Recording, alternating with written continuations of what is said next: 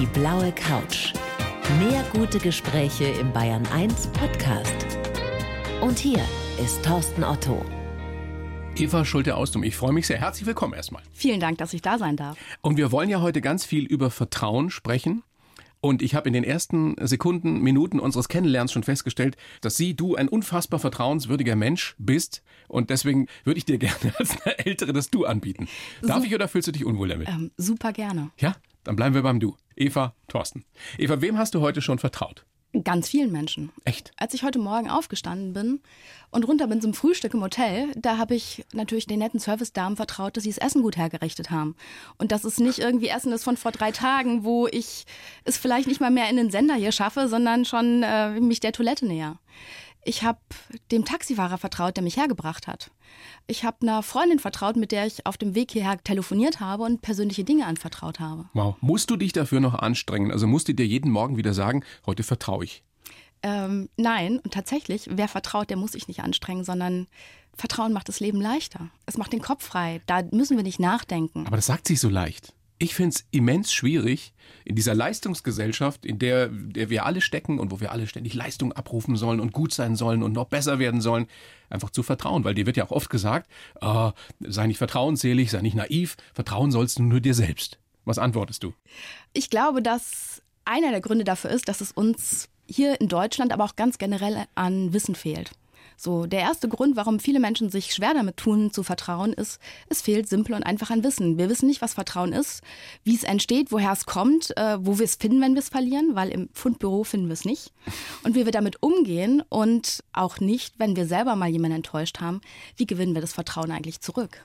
Und ich glaube, das ist der Grund, dass sich viele Menschen damit schwer tun. Und da möchte ich einfach ein bisschen inspirieren und die Menschen mit auf meine Reisen nehmen, um zu zeigen, dass Vertrauen im Grunde ganz leicht ist, wenn wir wissen, worauf es wirklich ankommt. Du hast ein ganz tolles Buch geschrieben. Vertrauen kann jeder. Das Rezeptbuch für ein erfülltes Leben. Wir wollen es ausführlichst besprechen. Würde ich gerne zunächst noch fragen, wenn man anderen vertrauen möchte, muss man dann zunächst immer sich selbst auch vertrauen? Ist das der Anfang von allem?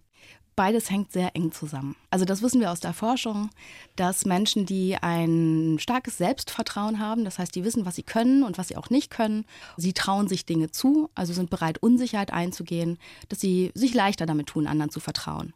Aber und das finde ich an der Stelle nochmal ganz wichtig zu sagen. Man kann auch, wenn man selber etwas unsicher ist, dennoch Menschen vertrauen lernen. Das ist schon mal sehr, sehr tröstlich, weil ich bin mir sicher, ganz viele lauschen uns gerade jetzt hier auf der blauen Couch, die Schwierigkeiten damit haben. Also auch ich musste das wirklich lernen, dass ich mir selbst vertrauen kann. Wir sind ja nicht alle gesegnet mit diesem Urvertrauen von, von klein auf. Ich weiß nicht, wie das bei dir ist. Hattest du das immer? Um, ähm, ich würde sagen, teils, teils. Und was ich über die Zeit gelernt habe, durch meine eigene Geschichte, über die wir auch nachher noch sprechen, aber auch durch die mehr als 350 Interviews, die ich weltweit geführt habe, Vertrauen ist ein Muskel, den man trainieren kann. Ich kann nicht erwarten, wenn ich nie trainiere, dass ich solche Muckis habe. Also das funktioniert nicht. Und das funktioniert mit Vertrauen genauso wie mit den Muckis, die du gerade ansprichst? Genau, das heißt, sich erstmal ein kleineres Lernfeld schaffen. Das heißt, sich vielleicht Menschen zu öffnen, von denen man sehr, sehr sicher sein kann, dass man nicht enttäuscht wird. Ja, und dann Stück für Stück im Grunde so kleine Schritte zu machen und zu merken, ich mache positive Erfahrungen und mit den positiven Erfahrungen fällt es mir dann wiederum leichter. Also als ich meine erste Reise angetreten habe nach Kanada, da ist mein Herz mir regelmäßig in den kleinsten Zeh gerutscht. Und ich dachte, was mache ich hier eigentlich? Was zum Teufel tue ich hier? Ja, aber über Vertrauen schreiben zu wollen und Menschen inspirieren zu wollen und dann zu Hause auf dem Sofa zu sitzen und Literatur zu wälzen, das kann man machen. Aber ich habe gedacht, und davon bin ich auch heute noch überzeugt, wenn ich wirklich über Vertrauen reden will, dann muss ich selber in Vorleistung gehen. Jetzt ist ja deine Geschichte, deine persönliche Geschichte, Eva, wirklich das beste Beispiel dafür, dass es offenbar jeder, fast jeder, lernen kann zu vertrauen. Du hast als kleines Mädchen jahrelang Missbrauch erlebt, du warst magersüchtig, viele zerbrechen an so einer Story und du sitzt hier mir gegenüber, machst einen äußerst gesunden, positiven Eindruck und stehst für Vertrauen und sagst, das kann jeder. Was ist das? Ist das deine besondere persönliche Stärke? Ich habe oft drüber nachgedacht und jetzt die impulsive Antwort ich glaube, ich bin ein sehr optimistischer Mensch. Und ich hatte das große Glück, dass ich zur richtigen Zeit die richtigen Menschen an meiner Seite hatte. Das waren Menschen aus meiner Familie, das waren aber auch Menschen, die ich auf meinem Weg getroffen habe. Also ich habe in meinem allerersten Praktikum in Hamburg eine unfassbar tolle Chefin gehabt, die, ohne dass sie mich jemals in Aktion erlebt hat, mir aber Dinge anvertraut, also Projekte, wo ich dachte, das meint die nicht gerade ehrlich. Und die hat einfach nur gesagt, so, warum stehen Sie noch hier? Aber das strahlst du eben auch aus, dass man dir vertrauen kann. Jetzt hast du diesen Optimismus angesprochen, der dir offenbar schon immer zu eigen war. Den hat ja auch nicht jeder. Kann man das auch lernen? Ja, kann man, weil den musste ich lernen. So, ich war nicht immer so positiv, wie ich selbst Also doch bin. nicht, ja. Tatsächlich ist das wirklich viel Training gewesen und ich hatte gute Trainingspartner. Und damit meine ich nicht nur die Menschen, die für mich da waren, die mich unterstützt haben, sondern auch die Menschen, die mich verletzt haben. So, und das klingt vielleicht erstmal komisch. Aber tatsächlich, mit jeder Verletzung werden wir stärker und wir werden sicherer in dem, wem können wir vertrauen und wem nicht. Aber wir versuchen ja ständig, das zu vermeiden. Wir wollen ja nicht verletzt werden. Deswegen gehen viele von uns ja kein Risiko ein. Deswegen tun viele von uns nichts, was sie aus ihrer Komfortzone rausbringt. Weil man ja eine Enttäuschung, eine Niederlage, eine Verletzung erleben könnte. Ganz klar. Und das ist der häufigste Grund, warum Menschen sich ins Misstrauen flüchten. Sie sind verletzt worden und denken dann, ach, dann vertraue ich gar keinem mehr, ich misstraue und dann werde ich nicht mehr verletzt. Aber das ist ein Trugschluss, weil Misstrauen schützt uns nicht vor Enttäuschung. Misstrauen macht sie geradezu wahrscheinlich. Das zeigt die Forschung. Und wer misstraut, wer anderen nicht mehr vertraut, der verletzt sich selbst, weil der nimmt sich jede Chance auf Nähe, Geborgenheit und Verbundenheit. Und das klingt jetzt so nett. Ich weiß, wovon ich spreche. Also als ich 13, 14 war, da habe ich weder mir vertraut noch anderen, noch irgendwie dem Leben. Du warst magersüchtig, du hast zum Schluss nur noch 28 Kilo gewogen, bei Genau. 1,67. Das heißt, du warst fast tot. Ja, also die Ärzte waren sich ziemlich sicher, dass ich nicht durchkomme. Ich würde sagen, meine Eltern auch. Ähm, Und es gab Zeiten, da habe ich das selber nicht geglaubt. Und für mich war ein absoluter Wendepunkt, als ich mit 15 zusammengebrochen bin. Ich wollte morgens aufstehen und ich war so schwach, dass mich meine Beine nicht mehr getragen haben. Aber bis dahin hast du funktioniert. Du warst ja auch eine sehr gute Schülerin, hast dich über Leistung, über Anerkennung definiert. Das war mein Opium. Und also über das tägliche Wiegen wahrscheinlich. Einmal das, ähm, vorwiegend aber mich abzulenken. Also mich nicht mit meiner eigenen Geschichte auseinandersetzen zu müssen, weil das war zu schmerzhaft. Also habe ich mir andere Felder gesucht. Und ich habe nie nicht gegessen, um irgendwie abzunehmen, sondern ich wollte wieder Kontrolle über mein Leben. Ich wollte in der Hand haben, was mit mir passiert. Und mit 13 war das, ähm, heute weiß ich, das war keine gute Idee. Überhaupt nicht. Das, was ich als Überlebensstrategie gewählt habe, hat mich fast umgebracht. Aber diese Konsequenz oder diese Überlebensstrategie, wie du es nennst, das war der Ausfluss sozusagen oder das war die Konsequenz aus dem Missbrauch von damals. Genau. Was du aber niemandem erzählt hast. Das wusste keiner, oder? Bis Ende 20 habe ich das nicht geteilt. Unvorstellbar. Unvorstellbar, dass du damit versuchst hast oder versucht hast, über viele Jahre alleine fertig zu werden. Dass die Scham offenbar auch so groß war, dass du es niemandem erzählt hast. Weder einem Arzt, weder deinen Eltern, weder den, den besten Freundinnen. Also es gab zwei Situationen, da hatte ich innerlich den Entschluss gefasst, es zu teilen, aber die Situation im Gespräch gab es dann nicht her. Ich habe einfach den Mund nicht aufgekriegt. Wortwörtlich, ich habe den Mund aufgemacht, aber es kam keine Sprache. Das war, als hätte mir jemand die Kehle zugeschnürt. Und dann war auch der Moment schon wieder vorbei und ich dachte, okay, geht nicht.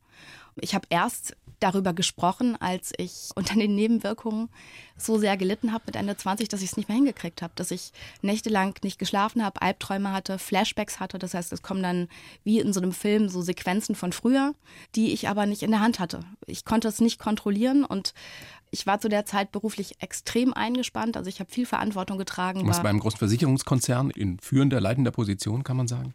Zu dem Zeitpunkt habe ich einfach gemerkt, so, das geht nicht mehr. Und dann bin ich zu meiner damaligen Therapeutin, die mich lange Zeit begleitet hat. Und meine erste Frage, das werde ich nie vergessen. Der Termin war fast zu Ende und ich dachte, okay, ich muss irgendwie diese eine Frage, für die ich gekommen bin, muss ich stellen.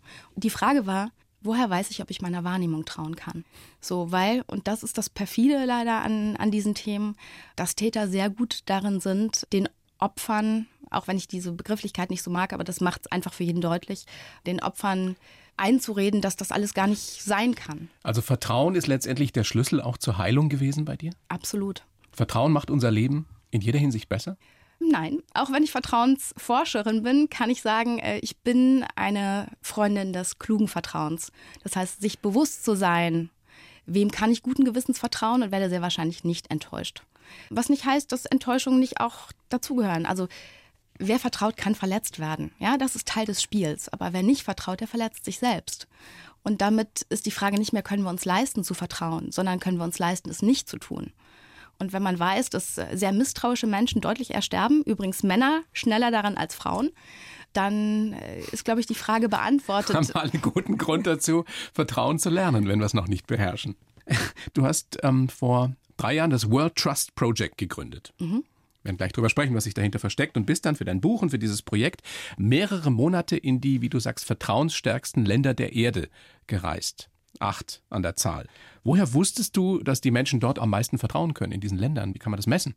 Also welche Länder die vertrauenswürdigsten oder vertrauensstärksten weltweit sind, das wusste ich aus der Forschung. So wie es, äh, ich nehme mal gerne das Beispiel Glück. Also Glück ist einer der meist erforschtesten Werte weltweit. Da gibt es den World Happiness Report, ja. aber da gibt es vor allen Dingen so die allergrößte Studie und das ist der World Value Survey, also die weltweite Wertestudie, die alle vier Jahre Werte international erfasst und das durch äh, Fragebögen oder durch auch direkte Interviews mit Menschen. Und Vertrauen ist einer der Werte, der erforscht wird. Und aus dieser Studie konnte ich eben entnehmen, in welchen Ländern sind Menschen sehr gut daran, einander zu vertrauen. Ich nehme mal an, Deutschland gehört nicht unbedingt dazu. Naja, von 100 Ländern sind wir laut den letzten Ergebnissen auf Platz 20. Das ist jetzt nicht okay. schlecht, aber, aber nicht ganz vorne. Ist jetzt nicht die Bundesliga und wenn wir wissen, dass der Vietnam und der Irak vor uns liegen, stelle ich mir die Frage, was machen die anders? Vietnam, Irak, wer gehört noch dazu? Ähm, die Skandinavier wahrscheinlich wieder? Genau, die Skandinavier, weil äh, Vertrauen die sind und immer Glück, vorne bei Glück und Vertrauen und bei Income, bei egal was. Die Skandinavier sind so glücklich, weil sie ein hohes Vertrauen haben. Das ist die wichtigste Säule für das persönliche Glück. Vertrauen in was? Vertrauen in andere Menschen. So, und das geht auch mit dem Vertrauen in sich selbst einher. Und wie eng der Zusammenhang zwischen Glück und Vertrauen ist, ähm, das habe ich von Mike Viking erfahren. Dass der, also der weltweit bekannteste Glücksforscher, der hat zum Beispiel die Bücher Hügge und Lücke geschrieben. Okay. Und er sagte ja, also Vertrauen alleine, daher kommt der Satz, Vertrauen alleine macht nicht glücklich, aber ohne Vertrauen ist glücklich sein so gut wie unmöglich. Was ist die wichtigste Erkenntnis für uns alle daraus? Dass wir im oberen Mittelfeld sind, aber nicht wirklich so gut vertrauen können, wie es zum Beispiel im Vietnam, im Irak, in den skandinavischen Ländern ist und deswegen vielleicht auch nicht so glücklich oder so zufrieden sind. Kann man, du hast schon gesagt, Vertrauen kann man trainieren. Wie fangen wir an? Das allererste ist, sich für Vertrauen zu entscheiden. Und zwar unabhängig von den Rahmenbedingungen, unter denen man aufgewachsen ist. Also Vertrauen ist erstmal eine Entscheidung. Bewusst Absolut. zu sagen, ich will das tun. Richtig. Also die Entscheidung bewusst dafür zu treffen. Auch in dem Bewusstsein, dass man verletzt werden kann. Das ist Teil des Spiels, das gehört dazu. Und dass man es trainieren kann. Und wenn man sich unsicher ist, sollte man vielleicht erstmal mit kleinen Dingen anfangen. Zum Beispiel? Man muss ja nicht gleich seine ganze Lebensgeschichte auspacken. Es reicht ja manchmal auch, was hat man an dem Tag erlebt. Und zu gucken, wie reagiert jemand und wie fühlt sich das an, mal ein, ein Erlebnis zu teilen und darüber vielleicht zu spüren, okay, da haben wir Gemeinsamkeiten und das ist irgendwie, es schafft Verbundenheit. Und es, und tut gar nicht weh. Auch das. Und es gehört auch dazu, enttäuscht zu werden und die Erfahrung zu machen, ja, das tut weh, aber es geht vorbei. So, weil ich erlebe das ganz oft, dass Menschen in meinen Seminaren oder auch in den Vorträgen dann sagen so, ja, also Sie haben ja gut reden. Ich, die persönliche Geschichte teile ich erst seit, äh, seit sehr kurzer Zeit. Sie haben ja gut reden, aber wenn Sie meine Geschichte kennen würden, ja, dann wüssten Sie, ich vertraue never ever, wir werden keine Freunde. Wo ich dann auch sage, Vertrauen ist eine Entscheidung, unabhängig von dem, was wir erlebt haben. Und die Geschichten, die ich von Menschen weltweit gehört habe, die zeigen auf eine sehr unterhaltsame, manchmal auch sehr berührende, emotionale Art, dass genau das stimmt. Du hast eine Geschichte in deinem Buch von einer Holocaust-Überlebenden, mhm. die mich wirklich beeindruckt hat, die mich gerührt hat. Erzähl selber, was diese Frau dir erzählt hat. Frieda und Jeffrey, ein äh, älteres Ehepaar aus Australien, die habe ich in Montreal getroffen. Ich kam mit beiden ins Gespräch und habe dann erzählt, was ich so mache. Äh, also ich reise um die Welt, ich forsche nach Vertrauen, ich schreibe ein Buch und daraufhin sagte dann Frieda, du, ich habe eine Geschichte, die musst du hören. Und das lässt man sich als Forscher nicht zweimal sagen. Also es ist so wie auf dem Silbertablett. Oder als neugieriger Mensch lässt man sich das nicht zweimal sagen. Auch das. Also fünf Minuten später sitzen wir in einem total schönen Coffeeshop. Ich besorge uns Kaffee, baue die Kamera auf, die beiden sitzen auf der Bank. Und bei mir lief der Film ab, der eigentlich immer abläuft. Ich wusste, welche Fragen stelle ich, damit ich das nachher vergleichen kann, wissenschaftlich auswerten. Und dann dreht Frieda einfach mal den Spieß um und sagt, glaubst du eigentlich an Zufälle? Und ich dachte so, Moment, eigentlich, ich stelle doch die Fragen. Und dann fragt sie nochmal, glaubst du an Zufälle? Und ich so, prinzipiell ehrlich gesagt nein, aber was hat das jetzt irgendwie mit unserem Thema zu tun? Und sie sagte, naja, was du nicht weißt, ich bin Jüdin und meine Eltern waren Juden. Und als die NS-Zeit anbrach, da war kein Platz mehr für uns in Deutschland und wir sind nach Polen geflohen. Und als es auch da zu eng wurde, da mussten wir nach Russland fliehen und später nach Australien. Und ich habe mir geschworen, ich werde nie wieder einen Fuß auf deutschen Boden setzen oder mit einem Deutschen sprechen, weil das, was die Deutschen meiner Familie angetan haben, das kann man einfach nicht beschreiben. Und jetzt sitze ich heute vor dir, einer jungen deutschen Frau, die über Vertrauen forscht. Wie alt war diese Frau? 78. Also es ist jetzt vier Jahre her. Und am Ende jedes Interviews habe ich oder stelle ich immer die Frage, was ist die eine Sache, die du gerne anderen Menschen mitgeben würdest? Und sie sagte, hey Sweetie, ich bin jetzt echt verdammt alt. Und das ist hier meine letzte große Reise. Ja, das ist die letzte große Reise, die ich machen werde, das weiß ich. Und wenn ich eins den jungen Leuten so wie dir mitgeben kann, dann Vertrauen ist eine Entscheidung, unabhängig von dem, was du erlebt hast, unabhängig von dem, was dir Menschen angetan haben. Du kannst dich selber dafür entscheiden. Und das Leben ist viel zu kurz, um es mit Misstrauen zu versauen. Sagt diese Frau, die den Holocaust überlebt hat und die die, die schlimmsten Dinge mit ihrer Familie hier in Deutschland bei uns erdulden musste. Und das war für mich mit meiner Geschichte unglaublich heilsam. Ich habe da gesessen, ich habe geheult. Hast du gedacht, wenn die das schafft, Ja, genau. dann schaffe ich es auch oder schafft es jeder? Also oder ich- fast jeder. Ich bin abends ins Hotel und dachte, egal wie der Rest meiner Reisen wird, für diese eine Begegnung hat sich alles gelohnt. Und ähm, ich habe immer noch mit Frieda Kontakt. Ja. Also beide sind längst geht's gut? pensioniert, total. Und sie ist ganz stolz. Sie hat das Buch gekriegt. Ich habe ihr Kapitel, also in dem, wo sie auftaucht, habe ich komplett übersetzt und habe es ihr geschickt nach Australien. Sie war so happy. Sie hat sogar ein Foto damit gemacht. Was für eine schöne Geschichte.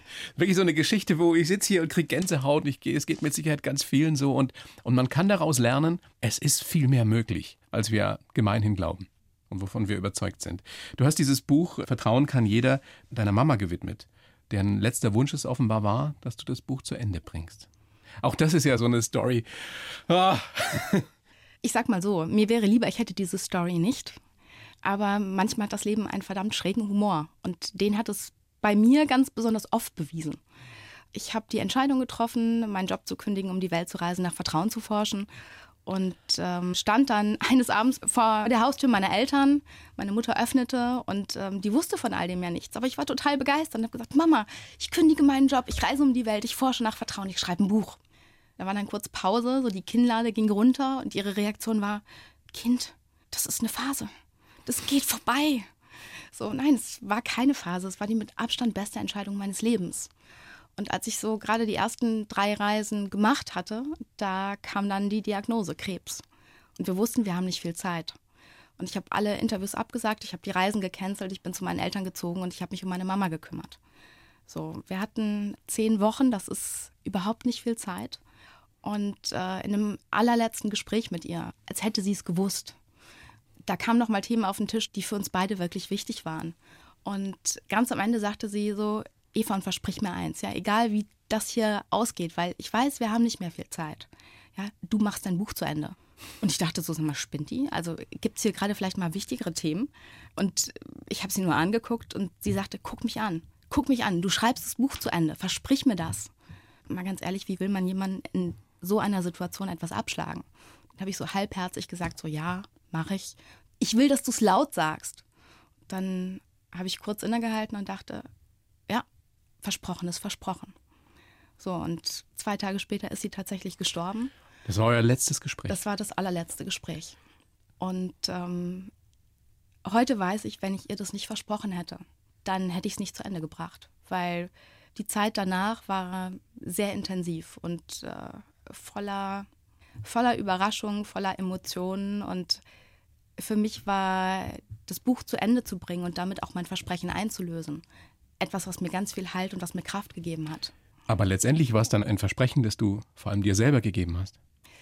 Ja, auch das. Ich habe mir mit 15, als ich diesen Zusammenbruch hatte und äh, weder mir noch anderen noch dem Leben vertraut habe, da habe ich mir geschworen, wenn ich die Zeit tatsächlich überlebe, wo ich mir damals selber nicht so sicher war, und wenn ich wieder lerne zu vertrauen, dann will ich irgendwann ein Buch schreiben und anderen Menschen zeigen, wie es geht. Damals ist die Idee entstanden, genau. als du in deiner schlimmsten Phase warst, als es dir richtig schlecht ging. An und du gar nicht Tag- wusstest, ob du überleben würdest. an dem Tag, als ich zusammengebrochen bin. Weil ich dachte, so, also es ist schwierig in Worte zu fassen, wie ich mich gefühlt habe. Ich war einsam, ich war depressiv, ich habe mich hundeelend gefühlt und wenn ich ein bisschen mutiger gewesen wäre, dann würde ich heute nicht hier sitzen. So, und ich bin heute super dankbar, dass ich, ähm, dass ich nicht mal dem Tod vertraut habe. Ich bin auch sehr, sehr froh, dass du heute hier sitzt, weil, wenn ich dir das sagen darf, Eva, es ist verdammt schwer, skeptisch zu sein oder skeptisch zu bleiben, wenn man dir zuhört. Ich glaube, es geht fast jedem oder fast jeder so, dass man sich denkt, ich fange jetzt an damit. Ich will das auch. Ich will Vertrauen lernen. das strahlst du aus. Das da, ist toll. Also ich, großes das, Kompliment. Das freut mich riesig und ich habe echt lange damit gehadert, teile ich, teile ich die Geschichte hinter der Geschichte, so wie ich es jetzt tue. Und es gab Anfang dieses Jahres eine große Veranstaltung, auf der ich aufgetreten bin. 400 Rednerkollegen. Also ich stehe auch als Rednerin auf der Bühne. Und ich habe lange überlegt, ob ich meine Story teile und warum ich es tun würde. Und ich habe mich dann dazu durchgerungen, es zu tun, weil ich gesagt habe, jeder, der eine Stimme hat, der auf der Bühne steht oder der in den Medien ist, damit geht eine gewisse Verantwortung einher. Und ich erlebe immer wieder Menschen, die auch auf der Bühne Geschichten teilen, die nicht ihre sind. Und ich finde das verantwortungslos. Und jeder von uns hat seine Geschichte. So, jeder von uns hat eine Geschichte, die auf die eine oder andere Art und Weise berührend ist, weil wir sind Menschen und wir sind keine Maschinen. Und ich vermisse manchmal die echten, authentischen Geschichten auf der Bühne, im Radio, aber auch im Fernsehen. Und ich kann mich darüber aufregen oder ich kann es einfach selber tun. Und deine ganz persönliche Geschichte erzählen, die dich umso glaubwürdiger, umso sympathischer, umso echter macht.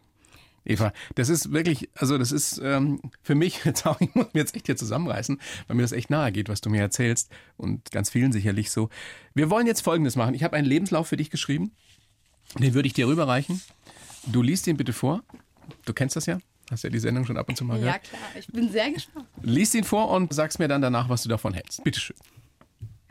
Ich heiße Eva Schulte-Austum und bin eine ehrgeizige Optimistin, die gelernt hat zu vertrauen. Wenn ich mich für etwas begeistere, brenne ich lichterloh und kann andere schnell mitreißen. Ich liebe es, Menschen zu inspirieren, das zu tun, was sie wirklich wollen. Geprägt haben mich schlimme Erfahrungen als kleines Mädchen, meine Reise um die Welt und raus aus der Komfortzone und die Erkenntnis, dass alles, was uns Angst macht, ein Versuch wert sein könnte. Ansonsten bin ich ein sehr umgänglicher Mensch, ich sei denn, ich bekomme am Morgen keinen Kaffee. das stimmt. Ist es wirklich so? Ich kann mir das schwer vorstellen bei dir.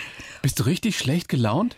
Ohne Kaffee am Morgen? Ähm, ich würde jetzt gerne sagen, nein, aber es wäre nicht ehrlich. Ja, total. Wie bist du dann? Ich rede einfach nicht, weil ich weiß, dass ich das anderen nicht zumuten möchte. ich brauche morgens meine eine Tasse Kaffee, dann ist die Welt in Ordnung. Und das hat viel mehr mit dem Ritual zu tun, also bei mir zu sein, also mit mir in den Kontakt zu gehen. Also da könnte egal was in der Tasse sein, wenn es dunkel ist und warm ist und heiß ist. Kaffee ist schon die Präferenz. Ich könnte aber auch mit Tee liebäugeln, also das wäre in Ordnung. Also den brauchst du. Die eine Tasse Kaffee am Morgen und dann geht das los. Ähm, lass uns doch mal so gucken, wie du so geworden bist, wie du heute bist. Fang mal vorne an. Geboren am 16. August 85 in Emstetten. Dein Papa lebt noch, ne? Mhm, genau. Von ihm hast du gesagt im Vorgespräch, habe ich die Neugierde und den Optimismus. Absolut. Mein Papa ist ein sehr optimistischer Mensch und insofern, er war ein gutes Pendant zu meiner Mutter, weil sie war jetzt nicht so die geborene Optimistin. Er hat mir aber immer vermittelt, wenn ich irgendetwas wollte, finde einen Weg. Nicht auf das zu gucken, was gerade nicht geht, sondern auf die Möglichkeiten zu gucken, die ich habe und an das zu glauben, was ich wirklich will. Und insofern, ich glaube, ohne ihn hätte es mein World Trust Project nicht gegeben. Also er hat dich da unterstützt auch. Absolut. Und die Mama ähm, war Floristin. Genau. Und von ihr hast du wohl die Empathie, die Fähigkeit, dich in, in andere hineinzuversetzen und in andere hineinzuspüren. Also meine Mutter war ein extrem großherziger Mensch. Sie hat sich immer darum gekümmert, dass es allen anderen gut geht und dass sie eine gute Zeit haben. Sie konnte Gedanken lesen, hatte ich manchmal das Gefühl. Also ich musste gar nicht viel sagen und sie wusste schon, wie es mir geht. Und das konnte sie auch über 500 Kilometer Entfernung, als ich im Studium war. Ich habe nicht mal einen Ton sagen müssen. Sie sagte, ey, was ist los? Und ich glaube, von ihr habe ich die Kunst zur Empathie. Und dann gibt es noch den kleinen Bruder, in Anführungsstrichen kleinen Bruder, der offenbar mit einem großartigen Humor ausgestattet ist, was ähm, dich wohl auch sehr geprägt hat. Mein kleiner Bruder ist größer als ich. Und sind kleine Brüder meistens irgendwann, ja, zumindest bei Schwestern. Bei 1,67 ist jetzt auch nicht so schwierig. Ähm, mein kleiner Bruder ist großartig. Also wir haben zusammen echt schon eine Menge erlebt. Sehr schöne Dinge, aber auch so, ich sag mal, das eine oder andere Tal. Und äh, das hat uns geprägt und zusammengeschweißt. Und wer nicht weiß, dass wir Geschwister sind, der denkt oft, wir sind extrem gute Freunde. Also, Toll, sowas zu haben. Wie viele Jahre jünger ist er? Mm, sieben. Jetzt hast du, nach allem, was du gerade geschildert hast, eine, eine tolle Familie gehabt damals als Mädchen. Und trotzdem war es eine finstere Zeit für dich, weil du im Umfeld der Familie, ich weiß nicht, Bekanntenkreis, Freundeskreis, jemand hattest, der dich eben über Jahre sexuell missbraucht hat. Was ich mich jetzt in der Vorbereitung immer wieder gefragt habe, wenn diese Familie, wie du es ja glaubwürdig schilderst, so toll war, warum haben die nichts gemerkt? Warum war das nie Thema da? Also ich habe mich das lange gefragt und ich habe das auch, als ich längst erwachsen war, mit meinem Vater thematisiert und habe gefragt, so, warum seid ihr nicht auf die Idee gekommen? Und ich kann seine Antwort total gut nachvollziehen. Er sagte nämlich, weil das für uns nicht vorkam. Also sowas macht man nicht. So, und wenn man das nicht auf dem Schirm hat und nicht direkt drauf gestoßen wird, dann fragt man vielleicht tatsächlich nicht. Aber die müssen doch gemerkt haben, dass mit dir irgendwas nicht in Ordnung ist. Ich meine, es ging ja los, da warst du, glaube ich, fünf, sechs. Da weiß man ja sowieso nicht, was da passiert. Wann hast du zum ersten Mal gemerkt, das ist alles nicht in Ordnung, was da vor sich geht? Dass ich es schräg gefunden habe, da war ich vielleicht erste Klasse, sieben oder acht. Und dass ich gemerkt habe, das geht hier gerade voll in die falsche Richtung. Und auch das Bedürfnis hatte sozusagen Stopp, also einen Cut zu setzen und irgendwie aus der Situation raus. Da war ich zehn, elf. Und bis ich es dann wirklich auch geschafft habe und sagen konnte, so, ey, hier ist Sense und mich mit Händen und Füßen und Kreischen und Schreianfällen gewehrt habe, da nochmal hinzugehen, da war ich 13. So, und, ähm, und da warst du schon magersüchtig dann auch, ne? Äh, danach habe ich aufgehört zu essen. Also ziemlich genau mit dem Tag. Nachdem es das letzte Mal passiert ist, war eine sehr heftige Begegnung. Da habe ich mich total gehasst. Ähm, das ist ja das Perfide mich, daran, dass, dass ja. die Opfer sich, sich dann beginnen zu hassen. Also ich habe mich stundenlang unter die Dusche gestellt, dann Theater mit meinen Eltern gehabt, weil mein Vater ist ein sehr nachhaltig lebender Mensch. Das heißt, äh, nur so viel Wasser verwenden wie unbedingt nötig. Und äh, der fand das dann total bescheuert, dass die Tochter mit 13, 14, 15 irgendwie eine Stunde unter der Dusche steht. Dann gab es auch noch darüber Streit. Aber du konntest nichts sagen. Die Frage war für mich immer, wie soll ich Worte finden? 14 Jahre nachdem das das letzte Mal passiert ist, bin ich tausend Tode gestorben, bis ich das das allererste Mal jemandem erzählt habe. Und In der Therapie dann? Genau. Ich habe mehrere Anläufe gebraucht, mehrere Termine, bis ich überhaupt das Thema angesprochen habe. Und dann auch mehrere Termine, bis ich in der Lage war zu formulieren, was da eigentlich passiert ist. Warum hast du dieses Arschloch nie angezeigt? Ähm, eine verdammt gute Frage, weil ich durch den Scheiß nicht nochmal durch will. So, weil ich habe mich sehr damit auseinandergesetzt, was heißt das für mich, wenn ich diesen Weg gehe? Wie sieht der Weg aus? Welche Stationen muss ich wahrnehmen, damit er dafür verknackt wird? Und wie wahrscheinlich ist es, dass er dafür in den Bau wandert? Und dann kommt leider das deutsche Rechtssystem. Wie will man das beweisen? Ja? Wie will man das beweisen? Die Aussagen, die man nochmal machen muss. Und ich habe, nachdem ich selber das erste Mal darüber gesprochen habe, ich würde sagen, eine der schlimmsten Zeiten in meinem Leben durchgemacht, weil das ist so, als wenn man eine Kiste hat, in die man alles reinpackt, an das man nicht mehr dran will. Ja, und dann kramt man die Kiste raus, macht sie auf und wühlt darin rum und dann liegt alles rum. Und bis das dann wieder in der Kiste verstaut ist, dauert das. Und ich habe für mich beschlossen, ich habe für mich mit mir und dem Thema Frieden. So, und ich bin sehr dankbar, dass es mittlerweile so ist. Weil das und das war, ist das Allerwichtigste. Es war ein langer Weg was ich heute tun kann, und deswegen rede ich über meine Geschichte, ist anderen Mut machen und Zuversicht geben und sagen, hey Leute, egal was ihr erlebt habt, ihr könnt wieder lernen zu vertrauen. Und das sich als ein Teil meiner Verantwortung. Und das ist das, was ich tun kann, um auch präventiv unterwegs zu sein. Du hast damals mit 15 diesen Zusammenbruch dann gehabt, als du magersüchtig warst, als Konsequenz eben dieses jahrelangen Missbrauchs und hast dich dann in Therapie begeben, mhm. was dir sehr geholfen hat und warst dann nach dem Abi, habe ich gelesen, ein halbes Jahr in Australien und das muss die erste Zeit gewesen sein in deinem Leben, wo du dich mal so richtig frei gefühlt hast. Ich meine, wie du jetzt schon strahlst, wenn du dran denkst, muss eine tolle Zeit gewesen sein, oder? Es war, äh, bis zu dem Zeitpunkt kann ich sagen, es war die beste Zeit meines Lebens, weil ich war in einer Umgebung, wo niemand meine Vorgeschichte kannte ja, wo niemand mitbekommen hat, dass ich mal irgendwann aufgehört habe zu essen und alle mir ständig auf den Teller starten. Es war eine Zeit, in der ich mich einfach frei gefühlt habe. Ich war relativ zeitnah nach meiner Ankunft mit einem. Wo warst du in Australien? An der Ostküste. Also Surface Paradise ist so ein bisschen das Kalifornien Australiens, aber ich bin halt nicht rumgereist im Sinne von äh, Work and Travel, sondern ich habe dort für einen großen Konzern gearbeitet im Marketing und Vertrieb. Mit den ganzen Surferjungs am Strand und morgens ja, nach der Arbeit auch. Und dazwischen habe ich halt, ja, äh, habe ich das Unternehmen zu TV-Drehs begleitet und Marketingkonzepte Wow. mitentwickelt. Das war also eine richtig geile Zeit, wo ich, die haben auch mir ganz viel vertraut. Die haben mir Projekte gegeben, wo ich so dachte, das ist jetzt nicht euer Ernst, ne? Und die sagten, ja, mach mal. Und da hast du dann auch das erste Mal so richtig gespürt, was es heißt zu vertrauen? Oder was es heißt, wenn man Vertrauen geschenkt bekommt? So würde ich es nicht sagen, aber es war für mich nochmal eine ganz andere Dimension, weil ich das erste Mal wirklich frei war. Warum bist du da wieder zurückgekommen? Weil meine Eltern mir kein Geld geliehen haben. Das ist, Ja, Papa, sagen, das du an der Stelle du für hättest dich. ja Geld verdienen können. Hab ich, aber es hat nicht gereicht. Also ich habe im Vorfeld gespart, hatte ein gewisses Kontingent zur Verfügung, bin damit rübergeflogen und habe auch dort beim Unternehmen Geld verdient, aber für ein Praktikum halt nicht so viel. Und die Miete dort war sehr teuer und die Lebenshaltungskosten ebenfalls. Hast du es jemals bereut, dass du wieder zurückgekommen bist? Also denkst du dir manchmal, wenn es irgendwie gegangen wäre, Ähm. wäre ich dort geblieben? Heute bereue ich es nicht mehr.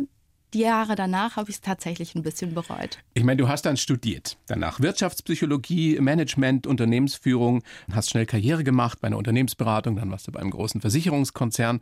Das war so der klassische Weg einer intelligenten, begabten jungen Frau. Und trotzdem hast du irgendwann gemerkt, das kann es doch nicht sein. Hängt wahrscheinlich auch mit der Australien-Erfahrung zusammen, oder? Hängt auch damit zusammen, hängt vor allen Dingen aber damit zusammen, dass es mein Versprechen an mich war, als ich 15 war. Und Dieses Buch zu schreiben, über Vertrauen, dich damit auseinanderzusetzen?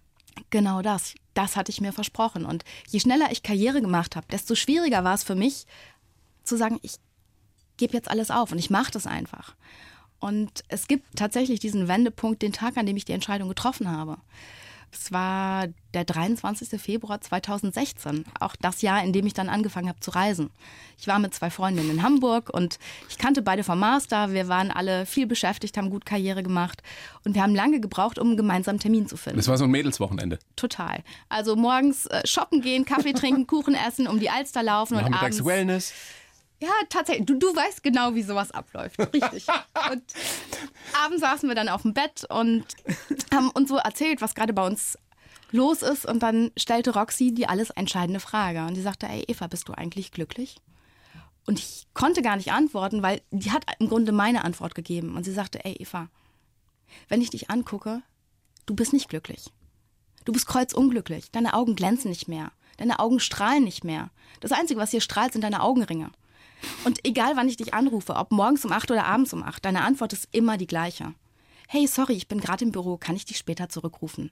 Ey, wann lebst du eigentlich? So, und das saß. Das saß dermaßen, dass ich, ich habe nicht geantwortet. Ich hab, bin aufgestanden vom Bett, habe mir meine Jacke geschnappt, bin rausgerannt, die Treppen runter, habe mich unten vors Hotel gestellt und habe bitterlich geheult und dachte, was mache ich hier eigentlich? Was zum Teufel mache ich hier eigentlich? Warum reise ich so viel? Warum bin ich so wenig zu Hause? Und das war ein Weglaufen. Ja, das war Arbeit und Erfolg war mein Opium, um über andere Dinge nicht nachzudenken. Über die Dinge, vor denen du vielleicht dich auch gefürchtet hast. Ganz klar. Und das ist ja die, die entscheidende Frage, die man sich dann auch stellen muss. Was wäre denn, wenn ich keine Angst hätte vor mangelnder Sicherheit, mangelnder Absicherung, Ungewissheit, Risiko eingehen, was auch immer? Das war exakt die Frage, die ich mir abends gestellt habe. Was würde ich tun, wenn ich keine Angst hätte? Und ich stand da vielleicht eine halbe Stunde. Ähm, es hat Bindfäden geregnet, es war nass, es war kalt, es war mir völlig egal. Und dann war irgendwie klar, ich mache das. Ich kündige meinen Job, ich reise um die Welt, ich forsche nach Vertrauen, ich schreibe mein Buch. Und dann bin ich also wieder hoch, ich ins Hotel, Aufzug, rein durch die Tür, die beiden sitzen noch auf dem Bett, starren mich an und ähm, dann stand ich da und sagte, Mädels, ich kündige meinen Job, ich reise um die Welt, ich forsche nach Vertrauen und ich schreibe mein Buch. Und beide, was? äh, nee, Eva, so war das nicht gemeint. Genau so war es gemeint. So, und ich so, doch, das hat mir gefehlt. Und was denen fehlte, war die Geschichte davor und diese halbe Stunde, die ich hatte, um mich zu sortieren. Und du hast das ja auch wirklich alles dann in die Tat umgesetzt. Ist das ein Rat, den du uns allen geben kannst? Trau dich, geh dahin, wo deine Angst ist, beschäftige dich damit, setz dich damit auseinander. Ist das der Schlüssel? Sich in die Ängste zu begeben und zu gucken, was passiert und meistens festzustellen, es bringt mich nicht um? Oder in den allermeisten Fällen? Ich würde sagen, in den allermeisten Fällen. Also all das, was uns Angst macht, könnte ein Versuch wert sein. Weil das, was uns Angst macht, sind ja Dinge, die uns emotional bewegen. Und wo Emotionen sitzen, Ja, da ist auch immer Glück angesiedelt. Und ich glaube fest daran, nein, ich weiß aus eigener Erfahrung, Glück ist eine Überwindungsprämie. Ja, das finden wir außerhalb der Komfortzone. Es ist so einfach und doch so schwer. Ich meine, jetzt hattest du natürlich auch das Privileg, dass du keine Verantwortung für nichts und niemand hast, außer für dich. Wenn jetzt ein Familienvater mit drei Kindern uns lauscht und sagt, ja, ich würde ja auch gern irgendwie nochmal neu anfangen in meinem Leben, aber ich habe noch drei kleine Kinder oder da ist die alleinerziehende Mutter, die sagt, ja, was soll ich machen? Ich muss halt bei Aldi, Lidl oder wo auch immer an der Kasse sitzen, um die Familie durchzubringen. Schwierig, ne? Ja, gar keine Frage. Und ich hatte glücklicherweise Rahmenbedingungen. Das heißt, ich habe im Vorfeld so viel Geld zur Seite gelegt, dass ich all meine Reisen selber finanzieren konnte. Aber mitten in meinem Projekt hat mich einfach mal ein Kunde um 40.000 Euro betrogen. Also da war ich ja dann schon selbstständig. Ich habe die Dienstleistung abgegeben. Also ich habe ein Jahr für ihn gearbeitet. Und ich habe da an der Stelle zu viel vertraut, was mich dann am Ende tatsächlich 40.000 Euro, nämlich einen, einen großen Batzen Geld und einen großen Teil meiner Projektfinanzierung gekostet hat. Und da war ich kurz davor zu sagen, ja, das war's jetzt. Und dann habe ich überlegt, so, was mache ich jetzt? Wie gehe ich damit um? Und auch da kann ich sagen, es wäre total leicht gewesen zu sagen, dumm, Finanzierung ist weg, ich lasse es dann mal. Ich glaube aber, dass Dinge, die wir wirklich wollen, also wo wir einfach merken, wir stehen morgens auf und wir denken daran und wir gehen abends ins Bett und wir denken daran und wir treffen uns mit Freunden oder Bekannten oder auch vielleicht Fremden. Und das, worüber wir nachdenken, wovon wir erzählen, ist genau das. Dass das die Dinge sind, wofür es sich lohnt zu kämpfen. Absolut. Womit fangen wir jetzt alle an, die wir dir gebannt lauschen, Eva? Wie lernen wir, uns zu vertrauen und vor allem auch anderen? Das allererste ist, entscheidet euch dafür, euch zu vertrauen. Und was eng damit zusammenhängt, und das sagt sich leicht, es ist ein bisschen Übung, nehmt euch so, wie ihr seid. Ja, mit dem krummen Zeh und vielleicht dem schiefen Fingernagel oder keine Ahnung, fünf Zentimetern zu wenig in der Länge oder fünf Kilo zu viel, was auch immer das ist. Was ich in der Gesellschaft merke, und das tut mir echt in der Seele weh, ist, dass wir durch viel durch die sozialen Medien, also Instagram, Facebook, Snapchat, alles das, was es da so gibt, immer mehr ein Bild vermittelt bekommen von dem, wie wir sein sollten, ja, dieses Perfekte. Und das macht es uns schwerer zu sein, wie wir sind, zu uns zu stehen, mit all den Macken, mit all den Ecken. Ja, und jeder von uns hat, da bin ich mir sehr sicher, Dinge, die er an sich vielleicht nicht so toll findet. Auch ich. Auch ich? So, und. Jede Menge sogar. Ähm, das aber anzunehmen und zu sagen, hey, ich bin irgendwie okay, so wie ich bin, auch mit dem schiefen Fingernagel oder der schiefen Nase, was auch immer es ist, oder den abstehenden Ohren. Das macht es für uns leichter und was ich spannend finde, ist, wir finden Menschen, die nicht perfekt sind, viel sympathischer und wir vertrauen denen eher. Also fangen wir jetzt alle damit an, wenn wir es nicht schon lange getan haben.